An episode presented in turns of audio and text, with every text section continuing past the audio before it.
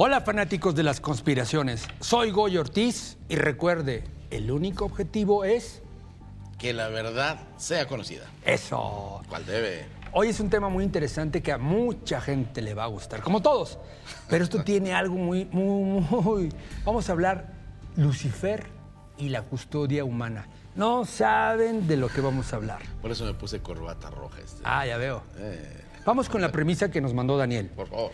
Daniel dice que el arcángel de la luz, o sea, Lucifer, habría formado parte del equipo de ingenieros genéticos celestes que habrían participado en la creación del hombre en este planeta, Así es. así como de la transformación de este hábitat cósmico. Pero realmente su trabajo era implantar la conciencia en el hombre, oh, a través del conocimiento de las cosas, para lo cual se requería conocimiento de la polaridad en todo lo creado completamente alejado de los propósitos de los Anunnaki que buscan adueñarse de nuestro planeta. En este arcángel, o sea, Lucifer, han recaído equivocadamente todos los males y elementos aparentemente oscuros de la humanidad, adjudicando de manera injusta todos los errores de la misma. Y esto me lleva a pensar justamente en la antigua civilización sumeria. Sí. En, en la antigua civilización sumeria había dos dioses, Enki y Enlil. Se dice que Enki era el ingeniero que fue el que construyó este, o hizo o nos dio sus cromosomas y todo esto y creó a la humanidad. Así es. Lucifer es el mismo Enki en la cultura sumeria. Ciertamente podría formar parte de la idea. Sí, se acerca bastante. Sin embargo, hay diferencias. Digamos que sí, mira. Para empezar, y lo dijiste muy bien, Lucifer, entendiste la premisa, es un arcángel, tiene un nivel superior al de los ángeles, obviamente, pero no tiene un nivel de creacionista. Es una persona bajo las órdenes de. O sea, es el más alto de los ángeles, pero no arriba de Dios. No, no, nunca, no. De ellos, de hecho, formamos parte todos. Pero sí formó parte de ese equipo, vamos a llamarle así, que tenía por objetivo crear el hombre. Todos los arcángeles, todos los que conocemos, todos los que sabemos, están aquí porque formaron parte. Esa famosa saga de arcángeles, eh, Miguel, Rafael, Uriel, Gabriel, Zadkiel, los famosos siete Azazel. rayos, tú te acuerdas de todos ellos. Pero también existían los otros. Y es que aquí vamos a entrar en un tema que es fascinante y que yo es de los que más amo. Porque ya les voy a contar, curiosamente, ustedes saben, yo hago conferencias, yo hago cursos, hago terapias, hago talleres. Y fue muy curioso que justo mucho antes, ¿no? Cuando nos conocíamos, cuando ya estábamos trabajando juntos, yo anunciaba mis conferencias, tú te recordarás, yo decía vamos a estar en tal lugar, vamos a estar en tal lugar y todo. Y tuve un ciclo de conferencias muy bonitas, gratuitas, que eran seminarios. Me regañaba porque lo decías, pero bueno. Ay, bueno, me aventaba el regaño. Yo estaba feliz. Y era muy lindo porque pues acudieron muchas personas y como eran gratuitos no había problemas. Entonces, en una casa de la cultura muy grande de la Ciudad de México, pues empezaron a ser 50 personas, 80 personas, 100 personas. Cuando era un pequeño, bueno, era un cine originalmente, se convirtió en una- un centro de la cultura, en una casa de la cultura, y tenían el cinito, y pues iban 20 personas a ver cine experimental y todo. Con mis conferencias llegaron a entrar 300, 400, 500, 800 personas. Y no tenían la infraestructura, a pesar de que era un cine, lo habían transformado. Tuvieron que comprar una pantalla, tuvieron que comprar gradas. Y fue casi, era un negocio, era bollantísimo. ¿Y hablabas de este tema? No, de otros, de, de los extraterrestres, de cosas como las que hemos hablado. Pero llegó el día que decidí hablar en mi seminario, se llamaba ¿Quién es verdaderamente el diablo? Querido, fueron 25 personas. ¿Por qué? Yo pensé que se iba a llenar. A lo mejor lo manejaste mal. Debía haber dicho quién es realmente El Lucifer. título es ¿Quién es verdaderamente el diablo? O sea, ¿Y si quién es hablando- realmente el diablo? Ese es el tema. Entonces, a mí sí me sorprendió. Y la verdad es que sí me dio una, me dio una soberana carcajada. Porque dije, es impresionante cómo el conocimiento nos entra por aquí y nos sale por acá cuando tenemos miedo. Porque no lo conocemos y el miedo no es otra cosa que ignorancia. ¿Y qué es la ignorancia? El no saber la verdad. Eso Ese es. es nuestro objetivo. Eso es. Por eso estoy contento del tema de hoy. Porque créanme, o sea, para mí hablar de Lucifer y hablar con Lucifer, que es, te los juro, y, y sé que aquí más de alguno va a decir, oye, Daniel es medio satánico. Es un gran amigo. Ahora. Lucifer. Y de verdad que es un gran amigo. Te voy a hacer una pregunta para que te explayes. Échale. ¿Lucifer fue el creador de la humanidad? No, no, pero formó parte. Imagínate, vamos a, vamos a poner un escenario. Dios dice, la tierra está lista, la serpiente emplomada está lista, arre. Y todo el mundo llega, los arcángeles, los encargados, de todo lo que tenían que encargarse. Y llega uno y le pone la conciencia, y llega otro y le pone la bonomía, y llega otro y las siete virtudes, todo eso se los pusieron. Pero toda A tiene su B, entonces los siete pecados capitales también había que ponérselos. Y esos, pues bueno, originalmente no estaba como diseñado en el plan. ¿Y qué pasó? A Lucifer, a nuestro querido amigo Lucifer, le tocó ponerle el conocimiento al hombre. Pero nadie le dijo que tenía que dársela como en galletitas, así como a pedacitos. No, él se lo puso ahí todo el pastel. Y el hombre se intoxicó, se atragantó. ¿Y qué pasó? Estamos hablando del árbol del conocimiento. Sí, señor. Del Sí, jardín señor. del Edén. Sí, señor. De eso estamos hablando. Ok. ¿Y qué pasa entonces? Bueno, pasa que llega, vamos a pensarlo así como, como un cuento. Llega Dios y ve lo que pasó y ya ve que está todo el hombre perfecto, armadito y todo. Y ve que no había ya pastel, ya se lo había comido todo. Y dice, a ver, Lucifer, ven para acá. ¿Qué pasó? No, pues ya está, mira, hecho perfecto. Y le dice Dios, ¿cómo que perfecto? Sí, mira, ya se lo comió. Eso era para su existencia entera. Y tú se lo diste en una sola, se lo zorrajaste. Y dice, Lo indigestó. De conocimiento. ¿y qué dijo Dios? Le dijo, no te preocupes, todo está bien. Ahora, tú vas a tomarlo como un bebé que se indigesta y... Hasta que haga... "Ah". Y entonces eres libre de esa persona. Uno por uno, hasta que termines, te quedas con ellos. Por eso Lucifer quedó con nosotros. A ver, entre esa información que Lucifer le dio a la humanidad, que se empacharon, Ujú, Nos empachamos. eh, ¿estaba implícito por ahí el libre albedrío? No, el libre albedrío es otra de las virtudes diferentes. El problema con el conocimiento es precisamente que el hombre se intoxicó de libertad, El libre albedrío. de libertinaje, lo volvió libertinaje. Es Toda correcto. libertad que se sobrepasa de los límites se llama libertinaje y tiene que ser suprimida. Yo lo que he leído es que en realidad eh, Lucifer, eh, como digamos serpiente del jardín del Edén, le dio la información, el conocimiento eh, a los humanos, pero básicamente para que se defiendan. No lo hizo en mal plan. No, tampoco Lucifer. Por eso, eso es lo que El me tema refiero. es que Lucifer se equivocó. Lucifer no vio las instrucciones, las letras chiquitas, déselo cinco cucharaditas cuatro veces al día. No, Cuatro- él casi- le dio el pastel entero. Cada obvio. cuatro milenios. Sí, por ejemplo. No. ¿Qué pasó? Entonces el hombre llega a un punto de intoxicación de conocimiento que se vuelve loco. ¿Y qué es lo que tiene que hacer el buen Lucifer? Mostrarle la otra parte del conocimiento. ¿Para qué? Para que el hombre a través del libre albedrío pueda valorarlo aquilatando la ley de la polaridad. O sea, los siete pecados capitales y se las pone como pruebas, que no son pruebas en realidad, sino son momentos en los cuales el hombre puede encontrarse a sí mismo y encontrar ese camino que perdió. Entonces, de esa forma tenemos el orgullo, tenemos la gula, tenemos la soberbia, todas esas cuestiones que le permiten al hombre experimentar cosas que no conoce, pero una vez que las entiende se da cuenta que va a regresar al mismo punto. Es decir, tiene que visitar su lado oscuro, de lo que un día tú yo Exactamente, eso iba, eso iba, ajá. Conocer, le dijo Lucifer al hombre, tu trabajo conmigo va a ser conocer tu propia oscuridad. Pero ahí es donde entraron las religiones, producto de la presencia de los falsos Anunnaki. Porque, Gregorio querido, amigos queridos, hay una oscuridad verdadera y hay una falsa oscuridad. ¿Cuál es la diferencia? La oscuridad verdadera, la oscuridad real, son estos seres que tienen esa función, como un Lucifer, que tienen esa oscuridad, que tienen esa cosa, pero que son el otro aspecto de Dios. No es otra cosa que Dios en oscuro. En cambio, la falsa oscuridad son los que se disfrazan de luz. Mira, conmigo vas a tener el paraíso. Si rezas lo que nosotros te enseñamos, Ok. vas a- ya sabes a quién me refiero. Sí, sí, sí. Y no son solo las religiones, están la política, es la economía, todo esto. Es la falsa luz. Entonces, o falsa oscuridad.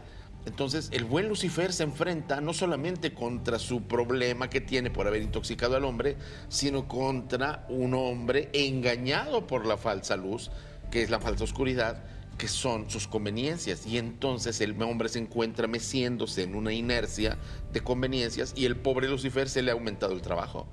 O sea, Lucifer está prisionero en el planeta por causa no solo del hombre, sino del hombre que no tiene discernimiento. Y por eso llegaron los grises.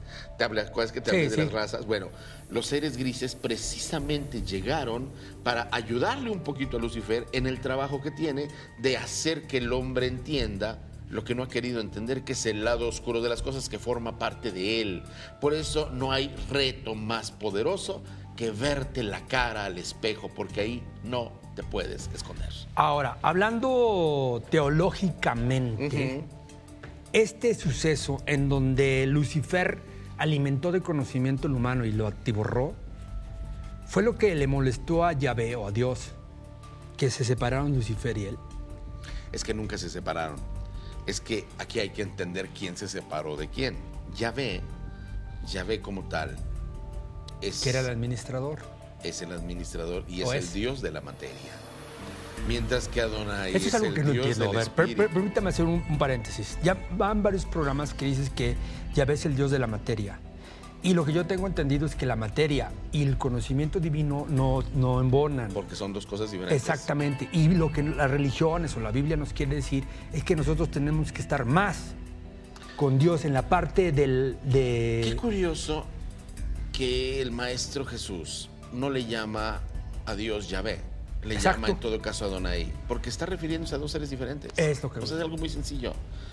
Yahvé es el Dios de la materia y era, o sea, no, tenemos ni por qué espantarnos. ¿Por qué? Porque es, es, normal, o sea, todos los seres humanos tenemos un animal totémico, una planta totémica, que es el animal del cual provenimos y al cual nos parecemos. Bueno, pues también en este momento, pues Yahvé era la parte necesaria para el hombre que acababa de salir del espíritu animal. Y era necesario que fuera así. Pero desde arriba controlaba a Adonai, el dios del espíritu. De Adonai Sebayot, ¿se acuerdan? Todo esto. Bueno, pero estos no son antagónicos, son complementarios. Y Lucifer está entre todos estos, porque Lucifer ayudaba a Adonai y Yahvé controlaba la parte material. Es correcto, es correcto llamarle Dios, porque es un Dios. No es Dios como totalidad, pero sí es uno de los dioses. O sea, arriba de Yahvé y de Lucifer hay otro. y luego arriba hay otro. y otro. Esa es la escatología que no entendías. Entonces, lo que tenemos que entender para no perdernos es que Lucifer, Lucífero, es esa parte espiritual. Bueno, se los voy a poner de un ejemplo que van a entender. Hay quien se confunde con alma y espíritu, ya hablamos de la diferencia. Hay quien se confunde y llama, por ejemplo, hablando en el ámbito cristiano, le llaman Dios a Jesús. Dios no es Jesús. Ni Cristo es Jesús. Ni Dios es Cristo. Jesús es el cuerpo de la persona que fue compenetrada por el Cristo, que es la luz solar que emana de Dios. ¿Lo entendieron? Cuerpo, luz origen de la luz, que es el sol. ¿Qué es lo que dice el Padre Nuestro? Padre Nuestro que estás en los cielos. ¿Quién está en el cielo? El sol. Mi Padre y yo, o sea, saben, estamos hablando de que Jesús era un hombre cristificado que entendió la luz, el canal de comunicación entre el sol y en este caso los hombres, y por eso era un intérprete traductor del sol, era un iluminado, ¿no les llamamos así? Iluminados, lo mismo que Buda, lo mismo que Krishna, tendríamos que decir Buda Krishna, Krishna Krishna, Jesús Cristo, Quetzalcoatl Cristo, Ra Cristo, Viracocha Cristo, porque Cristo es el sol, no tiene nada que ver con crucificado, Cristos no significa crucificados, más cercano está a cristal que a cruz. Entonces entenderlo es importante porque también Lucifer es un ser cristificado, pero es la luz oscura. Y entonces, y déjenme, y por favor, tiene agua bendita a la mano, échele siquiera su pantalla, porque lo que le voy a decir es una cosa que le va a doler a la Y yo también quiero decir algo que también, échele doble agua bendita. doble agua bendita. ¿Quieres decirlo tú primero? No, tú, tú, tú, tú. Imagínese usted que la otra cara de Dios fuera la oscuridad y si esa oscuridad se llamara Lucifer, ¿qué haría usted? Me quitaste las palabras. Imagínese, o sea, Yo le iba a decir así. dilo. Imagínense que durante, por eso es una conspiración. Imagínense que durante toda la historia de la humanidad, hasta ahorita que empieza la época de Acuario, que hay un despertar de Muy conciencia. grande. Todos hemos pensado, todos, inclusive el pueblo elegido, que el bueno es el malo y el malo es el bueno. Ahí usted tome conciencia a lo que yo me estoy refiriendo. Siempre hemos, yo siempre he creído que hemos sido engañados donde nos dicen que el bueno, que el que es el bueno, realmente para mí es el malo. Y el que es el malo, para mí realmente es el forma. bueno. Porque Mire. tiene una explicación muy antigua, nos llevaríamos mucho tiempo. Tú te la sabes. serie entera. Sí, Una serie entera. fácil. Pero sí hay, hay manera de comprobar eso. ¿eh? Sí, es totalmente. Mire, se lo pongo en un ejercicio. Estos últimos cinco minutitos que tenemos. Ah, sí, el ejercicio del día. Un ejercicio. Ay, le va a sencillo, que ya me está gustando hacer ejercicios. Bueno, es que en los ejemplos nos entendemos todos. Vámonos al espejo. Sí, si quiere, póngale esa atmósfera así de rara con una vela, apague la luz, ¿sabe? Y todo eso. Obsérvese al espejo y simplemente observe sus ojos. Y nada más que sus ojos. Y si quieren ni sus ojos, el centro, aquí, en lo que llamamos el chakra aña, en donde se encuentra el entrecejo. Obsérvese con la luz de la vela o sin la luz de la vela, no importa. Solo obsérvese. Y empiece observándose en silencio sin pensar a sentir lo que aquí abajo, donde se sienten las maripositas cuando nos enamoramos, empieza usted a sentir. Cuando empiece a ver que le cambia el rostro. Cuando empiece a ver que sus ojos cambian. Cuando empiece a ver que dejó de ver luz y que sus pupilas se convirtieron completamente oscuras. Empiece a ponerse a trabajar en su propio valor porque está enfrentándose a su propia oscuridad. Y dígame usted, ¿a quién conoce que no tenga lado B? Que no tenga un secreto, que no tenga un vicio, que no tenga una mentira oculta. Dígame una persona. Es parte de la tercera Es dimensión. parte de la tercera dimensión, la polaridad. Ojo, no se trata de quitar esas partes. No, yo no quiero con la oscuridad. No, ese es el gran error. Debemos abrazar a nuestra oscuridad, abrazarla, como el otro ejercicio que hicimos de abrazarnos. Abrazar a nuestra oscuridad y decirle, perdóname, no te conocía, pero hoy te acepto y te bendigo y te agradezco.